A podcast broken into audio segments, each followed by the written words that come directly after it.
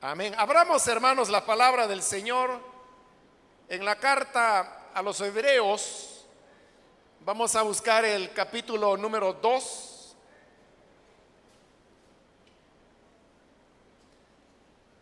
Hemos estado estudiando la, la carta a los hebreos. Realmente hace poco hemos iniciado el estudio de esta epístola. Y ahora vamos con el capítulo 2, donde vamos a leer los versículos que corresponden en la continuación de este estudio. Bien, si lo tiene listo, dice Hebreos capítulo 2, versículo 1 en adelante. Por eso es necesario que prestemos más atención a lo que hemos oído no sea que perdamos el rumbo. Porque si el mensaje anunciado por los ángeles tuvo validez y toda transgresión y desobediencia recibió su justo castigo, ¿cómo escaparemos nosotros si descuidamos una salvación tan grande? Esta salvación fue anunciada primeramente por el Señor y los que la oyeron nos la confirmaron. A la vez, Dios ratificó su testimonio acerca de ella con señales, prodigios, diversos milagros y dones distribuidos por el Espíritu Santo según su voluntad. Amén. Hasta ahí dejamos la lectura. Pueden tomar sus asientos, por favor, hermanos.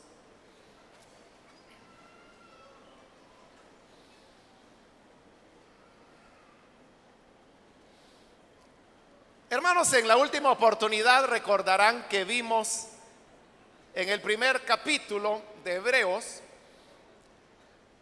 eh, toda la demostración y sustentación bíblica que se dio en relación a que Jesús es superior a los ángeles.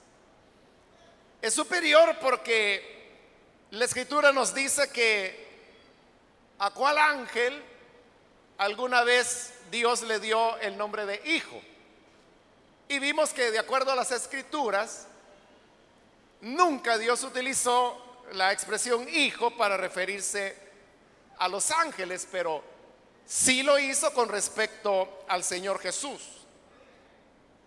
Pero además de eso también vimos en la escritura que la palabra dice que lo adoren todos los ángeles de Dios.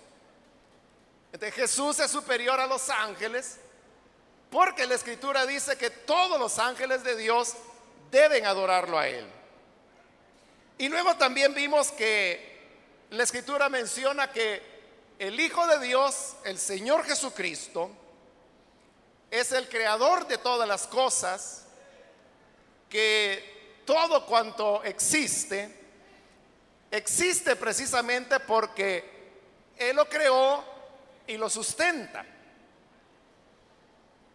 De eso, hermanos, nunca en la Biblia se dice que un ángel haya creado algo o que al menos haya tenido algún tipo de participación en la creación del universo. Por el contrario, el capítulo 1 terminaba diciendo que los ángeles son espíritus que el Señor ha enviado con el propósito de ayudar a los que han de heredar la salvación. Y los que hemos de heredar la salvación somos nosotros. Y por eso finalizábamos la vez anterior diciendo que los ángeles realmente vienen en nuestra ayuda. Que muchas veces no nos damos cuenta, no advertimos su presencia, no advertimos su intervención en diferentes eventos de nuestra vida, pero es una realidad que los ángeles del Señor nos ayudan a fin que alcancemos el logro final, que es el de heredar la salvación. De esa manera, el capítulo 1 ha demostrado que el Señor Jesús es superior a los ángeles. Pero habiéndolo demostrado, entramos así al capítulo 2 y como le dije la vez anterior, que esa exposición acerca que el Hijo es superior a los ángeles es una exposición bastante larga, abarca varios versículos del capítulo 1, en realidad es la mayor parte del capítulo 1. Vimos que habían siete citas bíblicas que se hacían del Antiguo Testamento para demostrar eso.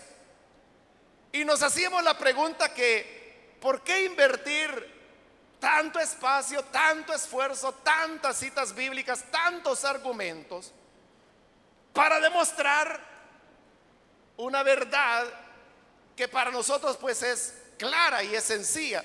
Y es que Jesús es superior a los ángeles. La respuesta de por qué todo ese esfuerzo lo encontramos finalmente en este capítulo 2, cuando en el versículo 1 dice, por eso es necesario que prestemos más atención a lo que hemos oído, no sea que perdamos el rumbo. Vea, se nos está haciendo una exhortación. Y la exhortación es que debemos prestar más atención a lo que hemos oído.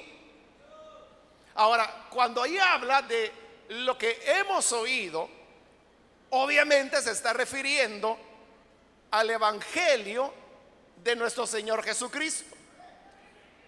Obviamente que lo hemos oído, porque si no lo hubiésemos oído, entonces no estaríamos acá. Pero ahora el llamado es, está bien, ya lo oímos, pero se nos dice, ahora prestemos más atención a lo que hemos oído. Porque el Evangelio es algo, hermanos, que verdaderamente debemos entenderlo bien. El Evangelio, usted sabe que también se le llama el Evangelio de gracia y muchas veces nosotros hablamos que la salvación es por gracia, que no es por obras, sino que es por la fe y por la gracia del Señor. Eso lo hemos oído, ¿verdad? Ahora, el que lo hayamos oído no significa que hemos llegado a entender bien lo que esas palabras significan. Por eso es que ahora se nos hace la invitación para que prestemos más atención. Uno, hermanos, no puede correr el riesgo en algo tan importante como lo es el Evangelio de Cristo, de haber escuchado mal o de haber entendido mal el mensaje que hemos oído. No podemos darnos ese lujo porque corremos un riesgo del cual no podremos escapar. Por eso note el versículo 2, me voy a adelantar un poquito. Dice, porque si el mensaje anunciado por los ángeles tuvo validez y toda transgresión y desobediencia recibió su justo castigo, pregunta ahora el versículo 3, ¿cómo escaparemos nosotros si descuidamos una salvación tan grande? La pregunta es, ¿cómo vamos a escapar? si descuidamos una salvación tan grande. ¿Y cuál es esta salvación tan grande de la cual se nos está hablando acá? Es la salvación que el Evangelio de Jesucristo nos vino a enseñar. Y esta salvación, hermanos, es tan grande que por eso yo le decía, no podemos darnos el lujo de entenderla mal o de no comprenderla o de no ponerle la atención que una salvación así merece, porque por eso pregunta el versículo 3, ¿cómo escaparemos? ¿Cómo podrá el ser humano escapar si no presta la atención adecuada al Evangelio? Es muy fácil, hermano, que usted pueda decir, no, si yo he entendido el Evangelio, yo creo que la salvación se encuentra solamente en el Señor Jesucristo, que fuera de Él no podemos tener esperanza y que solo en Él, como lo dijo Pedro, encontramos palabras de vida eterna. Esta confianza de la que estoy hablando nos puede llevar a suponer que entendemos el Evangelio. Y con eso, como creemos que ya lo entendemos, ya no le ponemos atención. Y al no ponerle atención, corremos el riesgo y ahora sí vuelvo al versículo 1, donde dice, no sea que perdamos el rumbo.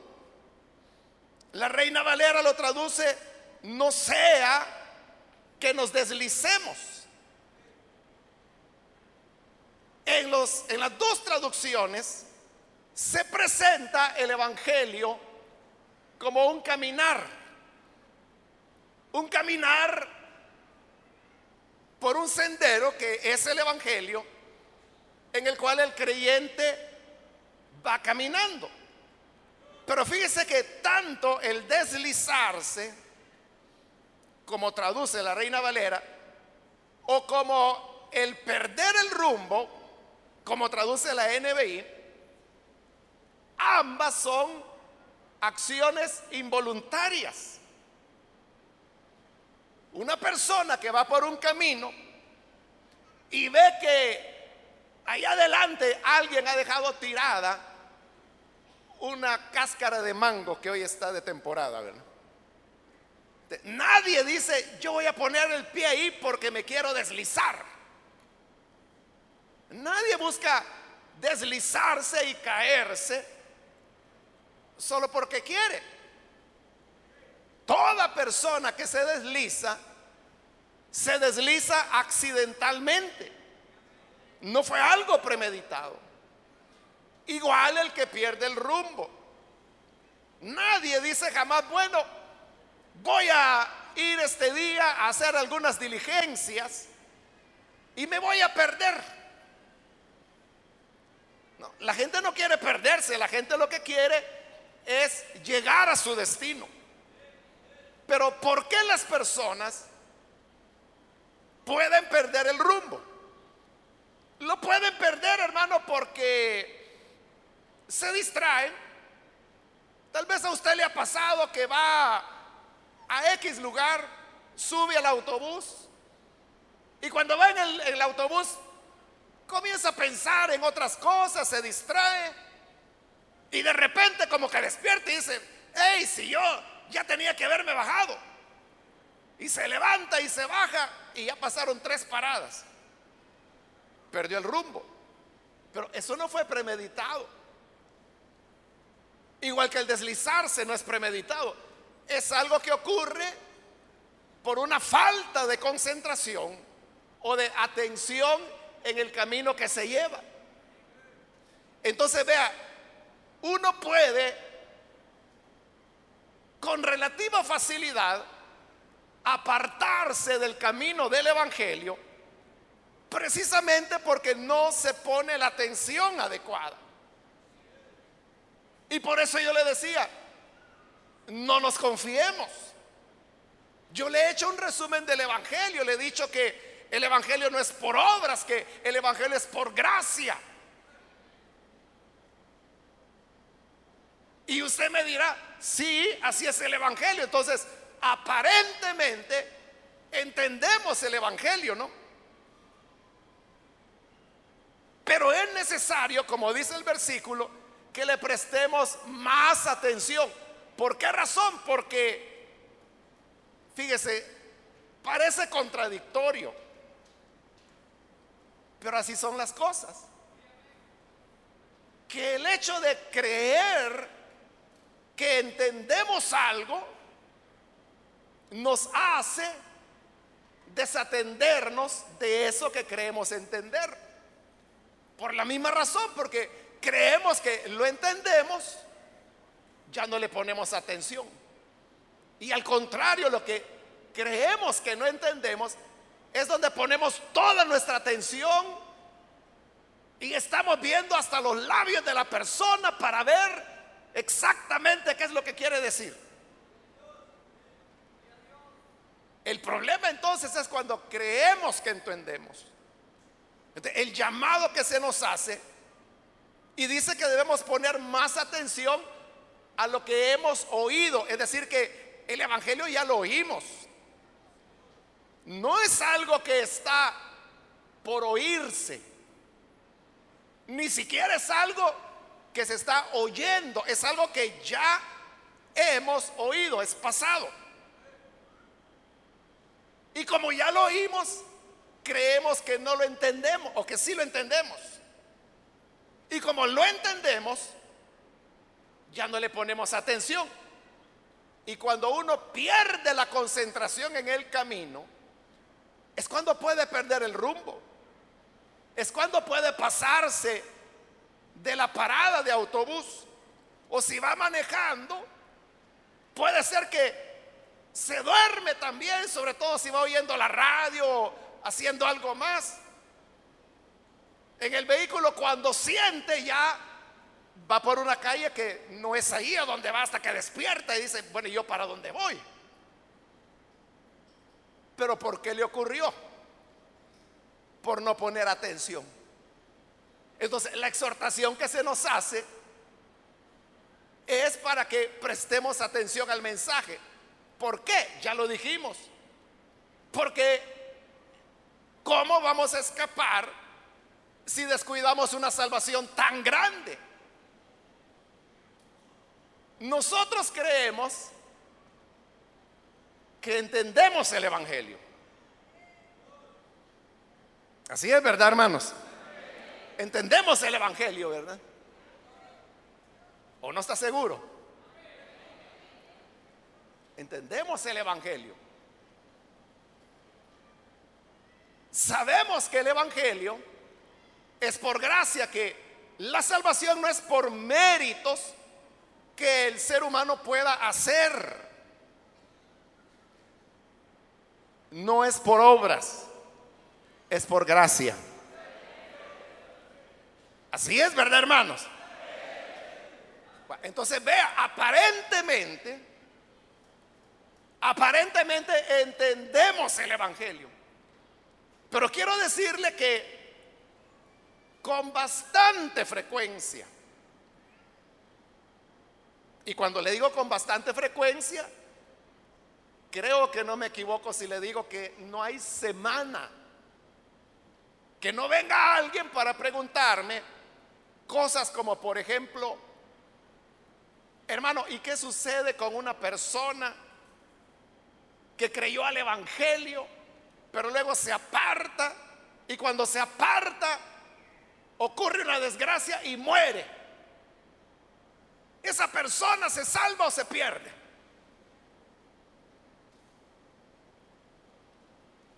¿Usted qué dice? se supone que entendemos el Evangelio. O otra pregunta que también con cierta frecuencia la hace. Hermano, ¿qué ocurre con una persona que fue creyente, sirvió al Señor, fue un gran servidor, pero de repente entró en una depresión y se quitó la vida? ¿Esa persona se salva o no se salva?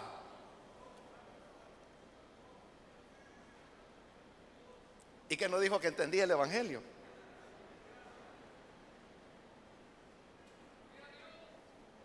Y preguntas como esas. Pero yo siempre, hermano, como yo no respondo a las preguntas que la gente hace, yo lo que hago es ayudar a las personas a que ellos se respondan. Entonces, normalmente cuando me preguntan algo, yo les devuelvo otra pregunta. Y yo les digo, ¿la salvación es por obras o es por gracia? La mayoría, yo le diría como un arriba de un 95%, entienden y me dicen, gracias hermano por la respuesta.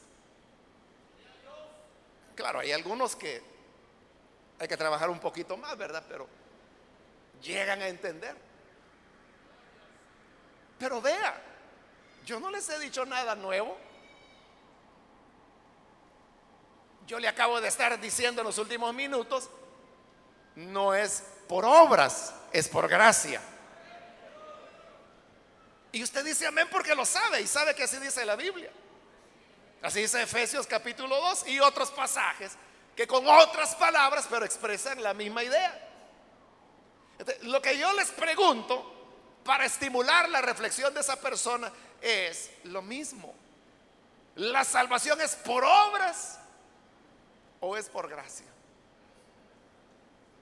¿Qué es lo que está pasando? No es que esas personas no lo saben, sí lo saben. Y por eso yo le digo que, como nunca lo he contado, ¿verdad? Pero me da la impresión que arriba del 95% con eso que yo les diga, plum. Pero yo no les he dicho nada, ni siquiera les he respondido. Solo les he hecho una pregunta, como le dije, para estimularles la reflexión. Las personas tienen las respuestas a las preguntas. Es solo ayudarles a encontrar dentro de ellos la respuesta, porque ahí la tienen. Pero entonces, cuando yo hago la pregunta, ¿la salvación es por obras o es por gracia? ¿Qué estoy haciendo? Simplemente estoy llamando la atención. Oiga lo que estoy diciendo. Estoy llamando la atención, llamando la atención a lo que ya saben. ¿Qué es lo que dice el versículo 1? Es necesario que prestemos más Atención. Ve la necesidad. Aún en aquellos que decimos conocer el mensaje del Evangelio.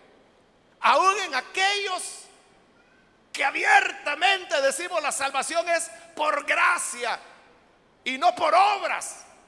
Aún en los que decimos esto, es necesario que prestemos más atención ¿Por qué razón? Porque si no prestamos atención, puede perder el rumbo. Y vea que este libro de la Biblia, por eso se llama carta a los hebreos, aunque ya hemos comentado eso de carta. Pero lo importante es que va dirigido a los hebreos. ¿Y quiénes eran los hebreos? Los israelitas, como también nosotros los llamamos. ¿Y cuál era el problema con los israelitas? Bueno, que ellos tenían la ley de Moisés, que es una ley de obras. Pero ahora había llegado el Evangelio y el Evangelio es de gracia. Si ellos no prestaban atención suficiente, ¿Qué podía ocurrir? Podía ocurrir que abandonaran la gracia de Dios para volver a la ley de las obras, la cual es un camino que en realidad no es camino, sino que es un perder el rumbo. Nosotros no somos hebreos, no somos israelitas, pero por tradición religiosa y cultural, tenemos nosotros la idea que la salvación es algo que debemos ganar meritoriamente. Entonces las personas buscan méritos, hacer obras. Por eso es que la recomendación es, es necesario que prestemos más atención. ¿Por qué? Porque necesitamos comprender el Evangelio de Cristo. Por eso cuando algunas veces, hermanos, yo les he hablado del proyecto El Salvador metro a metro, que es anunciar el Evangelio a través de radio y televisión. Yo les he dicho estas palabras que no sé si usted ha reparado en ellas. Pero yo les he dicho, hermanos, este es un esfuerzo para que los que no han oído el Evangelio lo puedan escuchar. Pero luego añado, y para aquellos que ya lo escucharon, pero no lo han escuchado como se debe, lo escuchen. Como en verdad debe ser escuchado y debe ser presentado. Prestando más atención al Evangelio. Porque hay muchas personas que,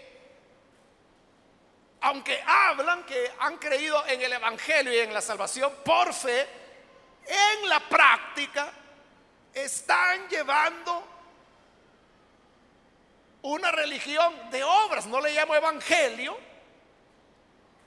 porque si es de obras, deja de ser Evangelio. Porque el Evangelio usted sabe que significa buena nueva. Y el camino de la ley y de las obras, eso no es nuevo. Eso es viejo. Y no es bueno. Es malo. Pablo le llama el ministerio de la condenación. la obra o la ley y las obras no es una buena nueva. Por eso le digo que si se trata de obras, deja de ser evangelio. Porque el evangelio es buena noticia. Pero es buena noticia porque precisamente está anunciando que así como Dios descansó de sus obras en el séptimo día, nosotros ahora podemos descansar de nuestras obras porque en el séptimo día Jesús resucitó y con eso estableció el día de la gracia y así entramos en el reposo de Dios para descansar de nuestras obras por cuanto la gracia del Señor pagó el precio que hoy nosotros no necesitamos pagar.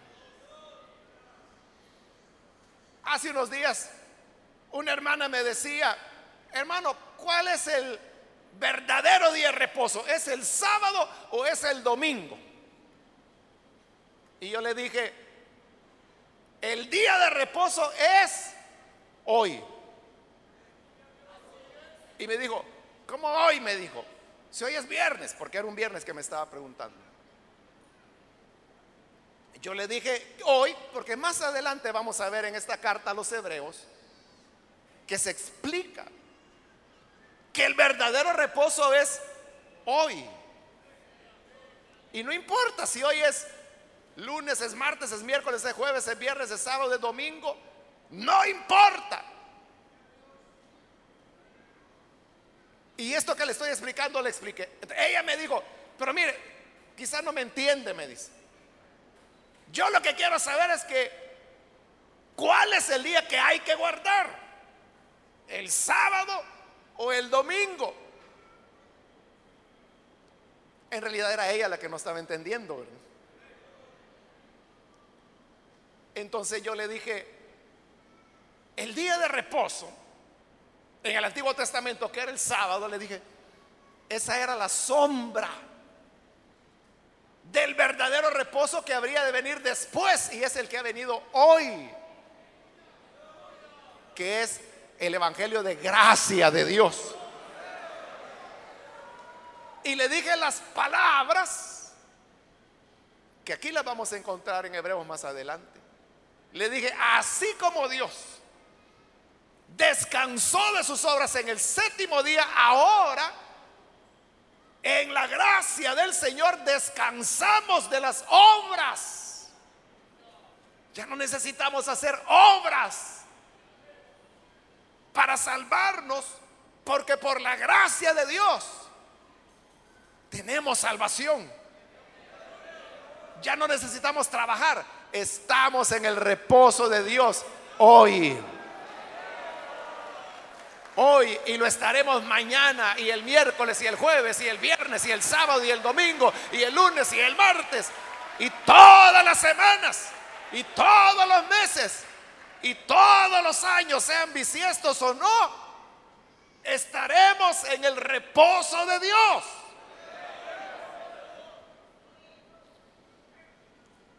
Pero esta hermanita era del 5%. Entonces me dijo, mire, entonces, para hacerla más fácil, me dijo, en el IN me dijo, ¿qué guardan? ¿El sábado o el domingo? Entonces yo le dije, mire, ¿y para qué vamos a guardar una sombra cuando ya tenemos la realidad? Y yo creo que ahí sí entendió, porque, ah, de veras, gracias, me dijo. Espero que haya entendido de verdad. Pero entonces, ¿por qué la gente, por ejemplo, se preocupa por días de reposo? ¿O por qué la gente anda como algunos grupitos por ahí que hablan del tema de la ley y que el nombre de Jesús hay que mencionarlo en hebreo, cuando ni en la Biblia está en hebreo el nombre del Señor? Ese tipo de grupitos que usted sabe. ¿Qué pasa con ellos? Perdieron el rumbo. ¿Y por qué lo, lo, perdieron? Porque no prestaron atención. Por eso, hermanos, no he pasado todavía del versículo 1. Porque no me canso de decirle que es necesario que prestemos más atención a lo que hemos oído, no sea que perdamos el rumbo. No vaya a ser, hermano, que usted no preste atención, no entiende el Evangelio y que de repente lo veamos ahí con un manto judío en los hombros, con una kipa en la cabeza y con un cuerno de carnero soplándolo por ahí.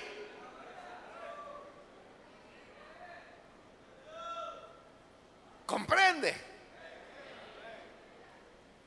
Por eso es importante entender el Evangelio, entenderlo bien. Es necesario que prestemos más atención. Hoy sí pasó al 2. Porque si el mensaje anunciado por los ángeles tuvo validez y toda transgresión y desobediencia recibió su justo castigo.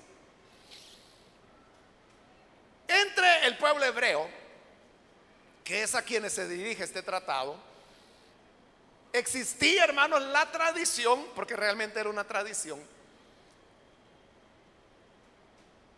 que Dios le había entregado a Moisés la ley por medio de ángeles.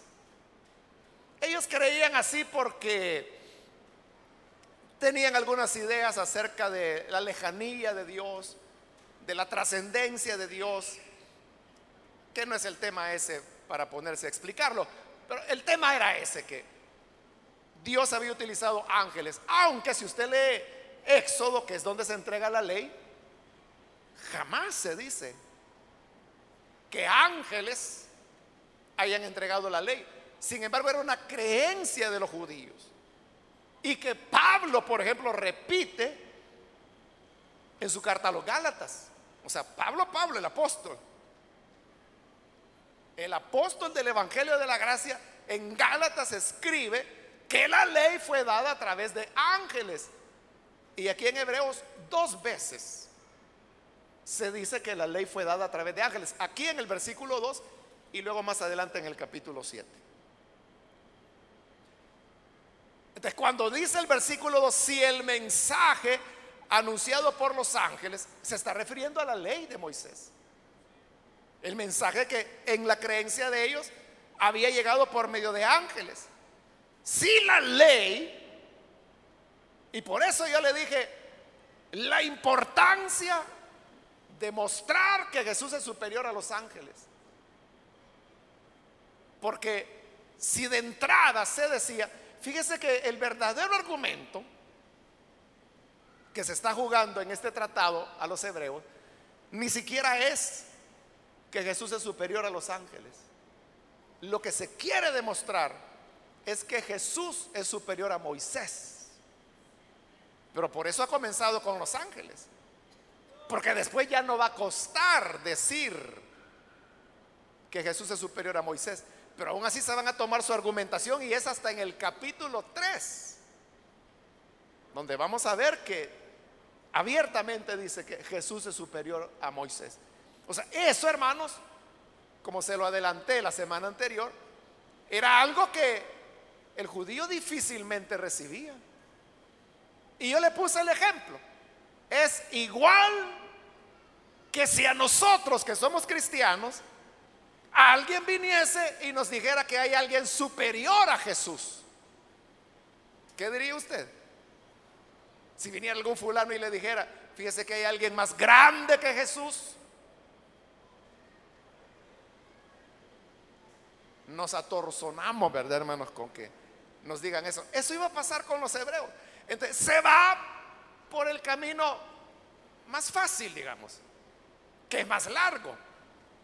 Y es comenzar demostrando que Jesús es superior a los ángeles. ¿Por qué? Porque los ángeles entregaron la ley. Pero ¿qué pasó con esa ley?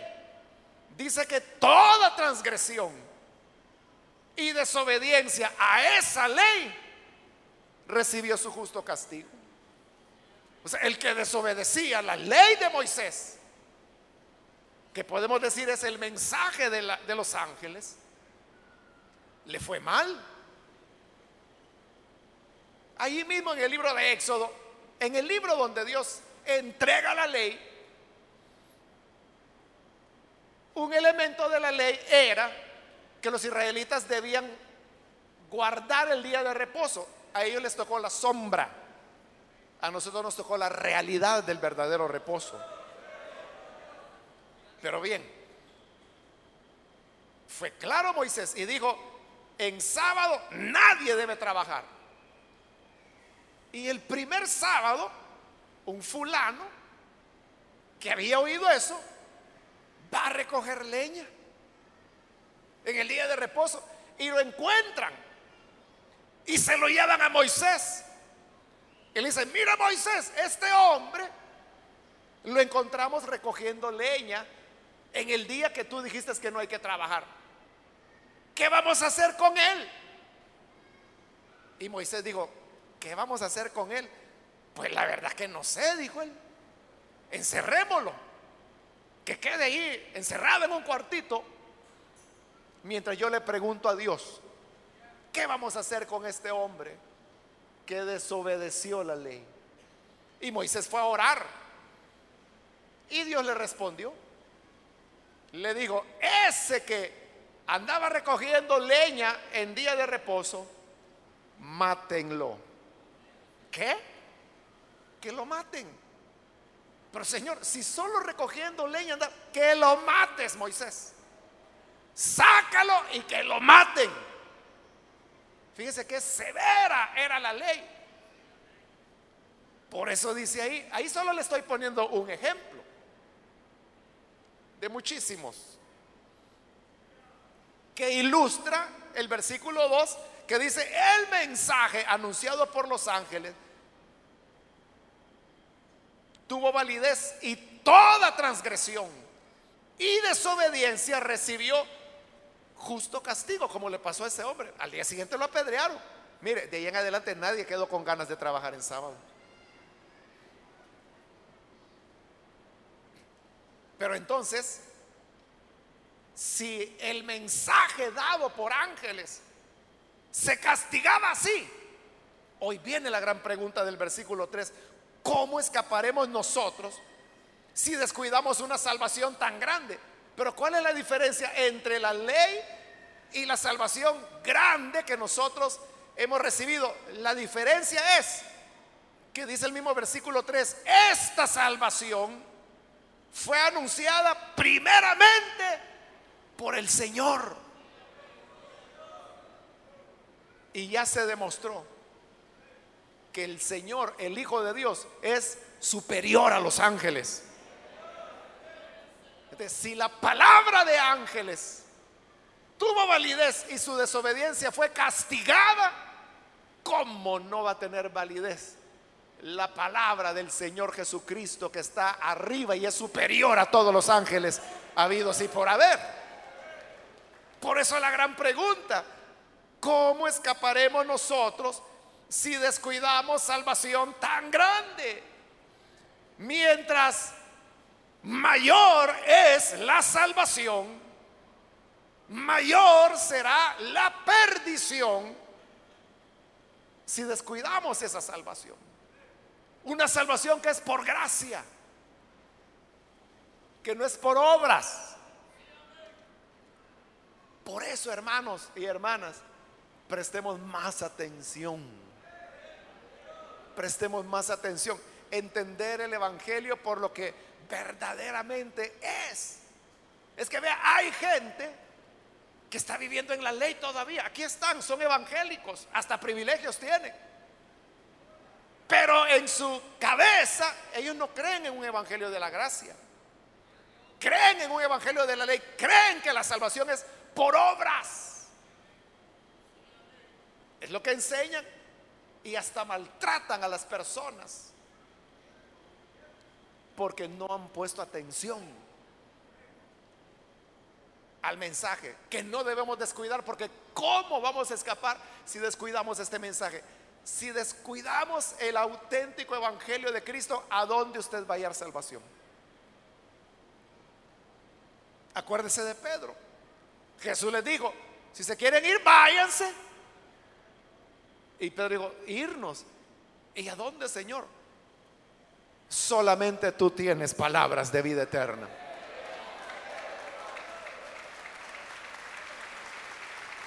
Entonces, si descuidamos esta salvación, ¿a dónde va a ir?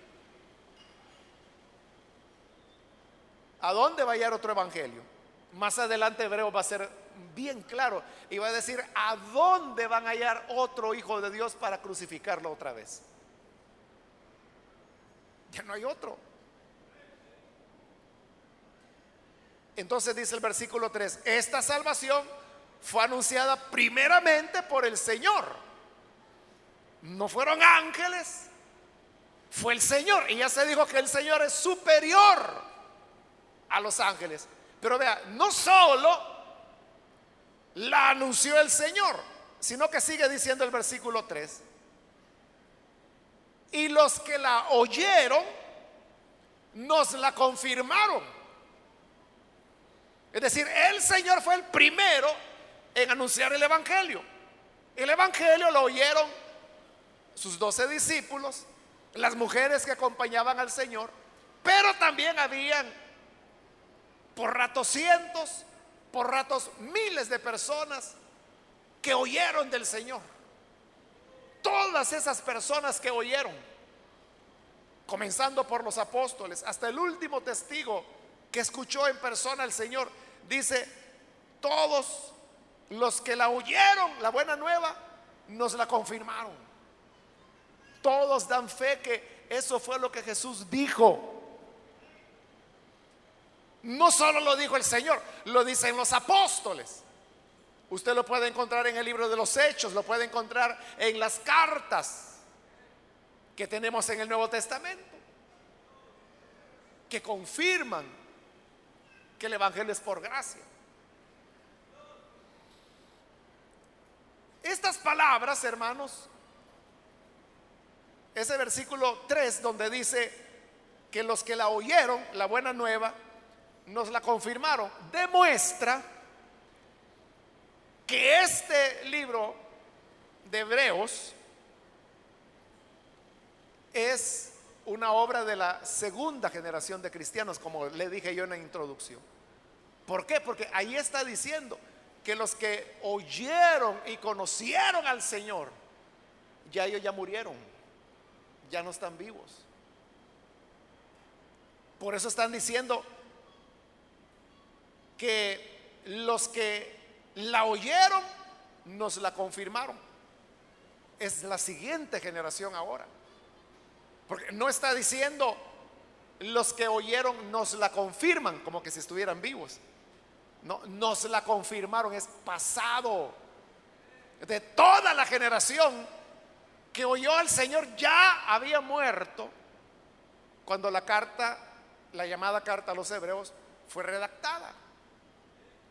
Eso confirma, como le dije en la introducción, que Hebreos pertenece a la segunda generación. Pero bien, no solo la anunció el Señor Jesús, no solo la confirmaron los apóstoles y todos los que oyeron, sino que además, dice el versículo 4, a la vez Dios ratificó su testimonio acerca de esa verdad con señales, prodigios, diversos milagros y dones distribuidos por el Espíritu Santo según su voluntad donde quiera que este evangelio se anuncia, hay milagros, hay señales, hay prodigios. Hay, como lo dice ahí, repartimiento de dones del Espíritu según su voluntad.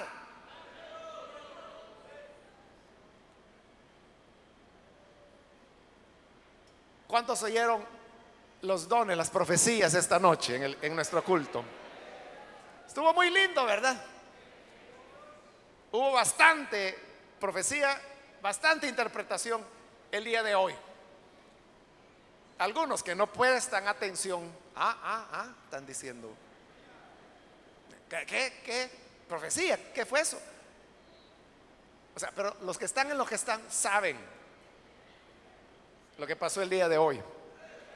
Pero esa manifestación, ese repartimiento de los dones, dice aquí que confirma que el Evangelio es la verdad, o sea, el Evangelio que estamos anunciando. Entonces, vea, ¿cómo es el Evangelio de superior a la ley? Porque la ley fue dada por medio de ángeles. El Evangelio fue anunciada por el Hijo, que es superior a los ángeles. Pero no solo fue anunciada por el Hijo, fue confirmada por los apóstoles, por los que oyeron, por los testigos. Y además hoy lo sigue confirmando el Señor, haciendo sanidades, milagros, prodigios, portentos, repartiendo dones del Espíritu Santo según su voluntad. Ese es el sello de garantía por el cual Dios nos dice, eso es verdad, eso es verdad, eso es verdad. Cuando se lee la ley, ¿qué ocurre? Nada, nada. ¿No se recuerda aquella vez que Jesús fue a una sinagoga? Y había ahí un hombre poseído por un demonio. Y nadie sabía que estaba endemoniado. Algunos, medio en broma, dicen que era el rabino de la sinagoga. Endiablado estaba y la gente no sabía. Pero una vez llegó Jesús y el demonio salió dando alaridos, salió dando gritos del hombre. Porque ahora no era la ley, ahora era la palabra viva, el Señor Jesucristo el que estaba ahí.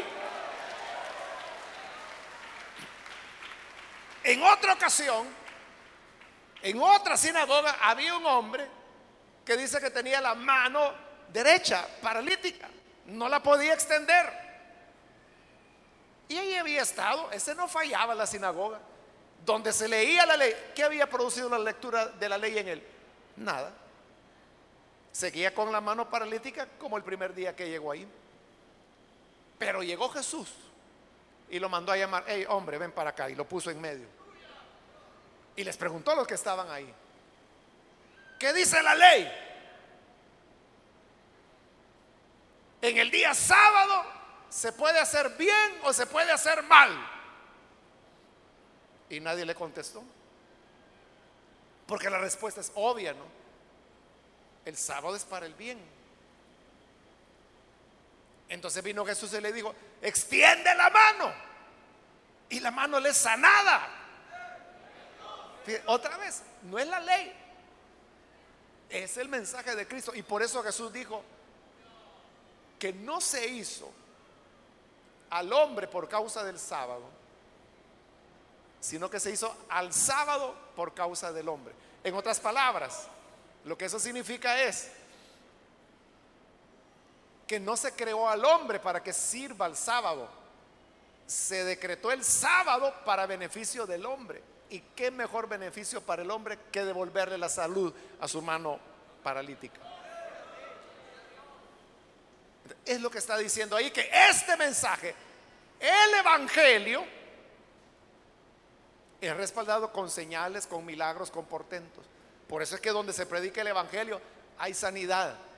¿Cuántos han recibido una sanidad milagrosamente alguna vez? No, no, pero de verdad, milagrosamente. No estoy diciendo que se tomó una aspirina y sentía alivio. No, estoy hablando de milagro, milagro, verdadero sobrenaturalidad.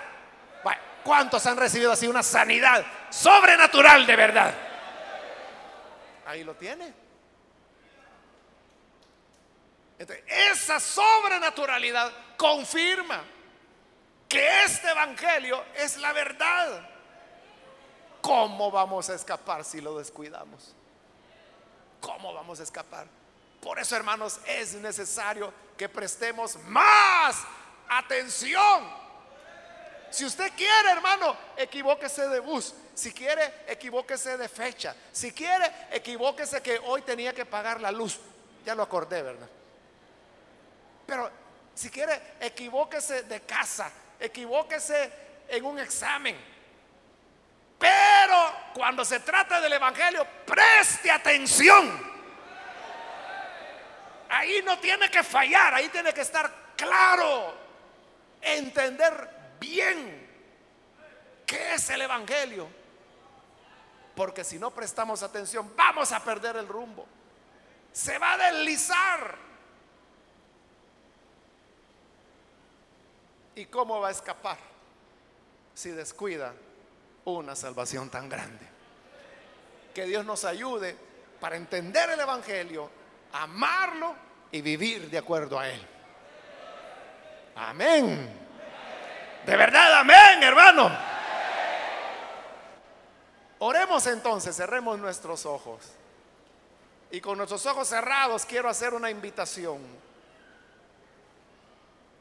para las personas que todavía no han recibido el mensaje del Evangelio, no han creído aún a la palabra de Dios. Pero yo le hago la pregunta, si descuidamos esta salvación, ¿cómo escaparemos? Fuera de Cristo, ¿cuál es su esperanza? ¿Cuál es el otro camino? No hay otro camino que podamos seguir, porque no existe. Quiero invitar entonces, si hay alguna persona que por primera vez necesita venir para creer en Jesús, ahí en el lugar donde está, le pido que por favor se ponga en pie y vamos a orar por usted. Cualquier amigo, amiga que necesita venir y creer en el Señor, póngase en pie. Venga, queremos orar por usted. A usted que nos ve por televisión también le invito para que se una en esta oración con nosotros, con estas personas que están acá al frente y que así abra su corazón al buen Salvador. Padre, te damos las gracias por las personas que están aquí al frente, como aquellos que ven a través de televisión o escuchan a través de las emisoras de radio, donde quiera se encuentren estas personas ven con el poder de tu evangelio para cambiarles, transformarles, lavarles. Que puedan entrar en tu reposo, Señor. Que puedan descansar en la gracia que tú nos has dado de tu Hijo Jesucristo. Y ayúdanos para que prestemos atención a este mensaje que fue anunciado primeramente por tu Hijo, confirmado por quienes lo oyeron y ahora testificado por los milagros, por los prodigios, por el repartimiento de dones que tú haces según tu voluntad. Bendice a estas personas que hoy se reconcilian contigo y ayúdanos a todos, a toda tu iglesia para que podamos siempre, Señor, estar atentos y recibir con atención tu palabra, para que no nos deslicemos, para que no perdamos el rumbo. Ayúdanos, Padre. Quédate con nosotros. Bendice a cada persona. Guarda tu iglesia y guárdanos en la fe de tu santo evangelio. En el nombre de Jesús nuestro Señor. Amén. Y amén. Damos la bienvenida a estas personas. Pueden pasar, por favor.